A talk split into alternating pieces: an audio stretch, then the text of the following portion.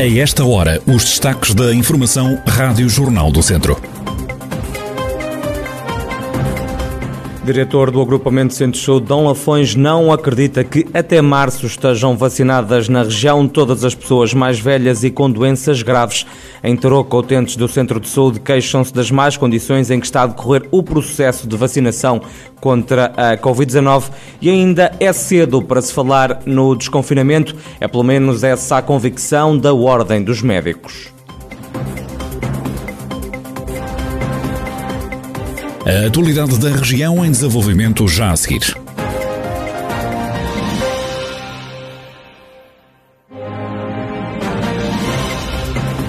Noticiário Rádio Jornal do Centro, edição de Ricardo Ferreira. Abrimos esta edição com as últimas informações da Covid-19 na região. Há mais dois casos de Covid-19 em Tarouca. A Penalva do Castelo registra mais um infectado no total e desde março do ano passado na região já foram contagiados com o novo coronavírus 27.432 cidadãos. Há também a lamentar 581 vítimas mortais, pelo menos 23.379 doentes conseguiram recuperar da doença. O diretor do agrupamento de centros de saúde, Dão Lafões, não acredita que até março estejam vacinadas na região todas as pessoas com mais de 80 anos e utentes com mais de 50 anos com doenças graves. António Cabrita Grado considera que este prazo pode não ser cumprido por falta de vacinas. Pensa-se que até o fim do mês de março seria. Eu não acredito. Penso que teremos que fazer um forcing, se bem que as orientações superiores serão no sentido de que a partir da próxima semana os números que estamos a vacinar vão ser quase que triplicar, aumentar a capacidade de, de, de, resposta. Mas é evidente que até hoje nunca se pôs em causa a capacidade de resposta. Desde que venham as vacinas, penso eu que teremos disponíveis para as poder administrar. A vacinação dos idosos com mais de 80 anos começa esta quinta-feira em toda a região de Dom Lafões. Estão identificadas 24 mil pessoas para receber a vacina. Do universo são 24 mil no ACES, né? no Conselho de, de Viseu são cerca de 7 mil.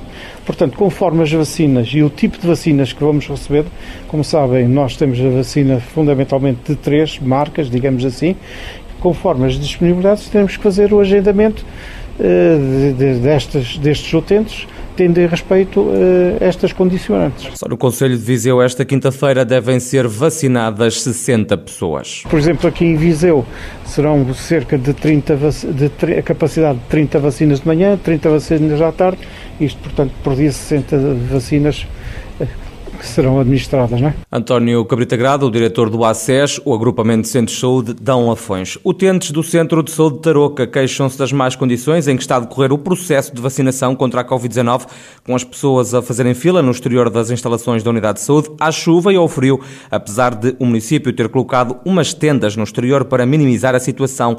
Em declarações à Rádio Jornal do Centro, o presidente da Câmara de Tarouca, Valdemar Pereira, admite que as condições para a vacinação das pessoas no Centro de Saúde não são são as melhores. Apenas há aqui uma situação em que as pessoas esperam no exterior. E, e, com esta situação, pronto, com este clima que estamos a passar em termos de, de chuva e assim, é, é, difícil e frio. O município entendeu por bem montar lá duas tendas, duas tendas pelo menos para minimizar esta situação. Eu também entendo que este, esta é a primeira fase. Numa segunda fase, com certeza que tudo iremos fazer. O município também não vai dedicar disso, que não tenha que ser num lugar onde realmente as pessoas se sintam bem e estejam abrigados, tanto do frio, como da chuva, como do calor.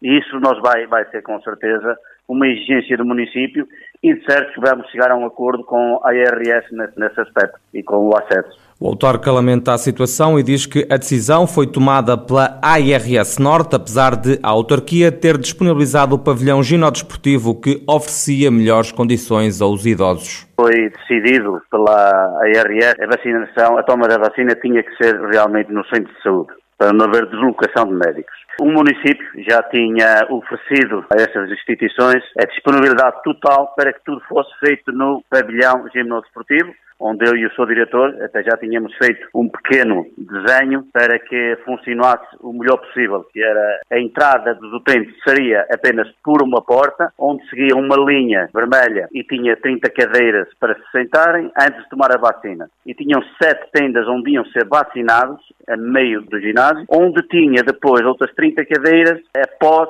a vacinação para esperarem uns 30 ou 40 minutos. A IRS entendeu que devia ser no centro de saúde e fê-lo no centro de saúde. O presidente da Câmara Tarouca, Valdemar Pereira.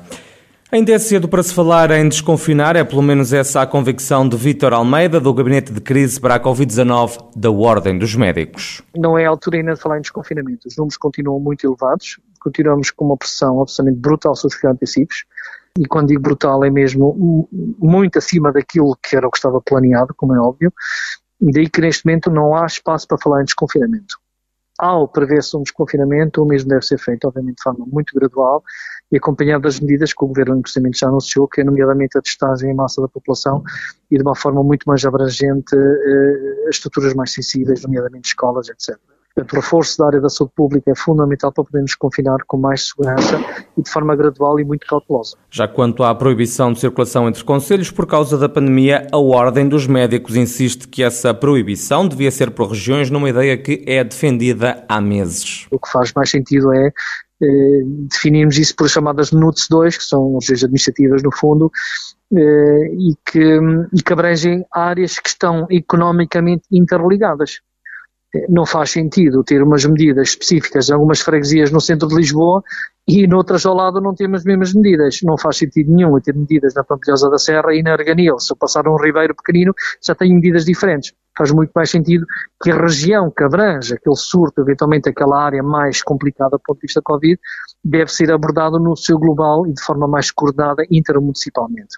Vantagem desse modelo, não prejudicamos tanto a economia, criamos mais sentido de justiça entre os vários conselhos Vítor Almeida, do Gabinete de Crise para a Covid-19 da Ordem dos Médicos, que defende que faz mais sentido a proibição da circulação por regiões e não por conselhos. Os pais com filhos até ao quarto ano de escolaridade vão poder trocar o teletrabalho por um apoio pago pela Segurança Social. A medida vai abranger também as famílias monoparentais. Além disso, os pais que alternem o apoio dado aos filhos em casa devido ao encerramento das escolas vão receber o salário a 100%. Esta é uma decisão que já vem tarde, na opinião da Federação Regional das Associações de Pais de Viseu, Rui Martins. A FRAP defende, no entanto, que se trata de uma medida positiva peca por tardia, portanto é uma boa medida e a Federação de Pais e a nossa Confederação Nacional também entendem que de facto isto era mais do que desejado. Mas para além disso, falta outro regime de apoio, nomeadamente a questão da taxa de acesso aos dados, portanto a tarifa social que já devia ter sido eh, também tomada essa medida em conta para ajudar as famílias, porque neste momento as famílias, naturalmente com teletrabalho ou sem teletrabalho, vivem dias com os filhos em casa, eh, funcionando a escola em casa, que tem sido uma dor de cabeça para todas as famílias e, e tem sido, digamos, as famílias têm sido a suportar estes custos e, portanto, vemos isto como uma excelente medida que peca mais uma vez por ser tardia, apenas.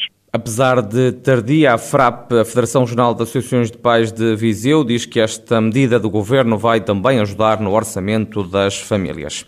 14 alunos do Centro Escolar de Tabuaço foram mandados para casa para cumprirem isolamento profilático.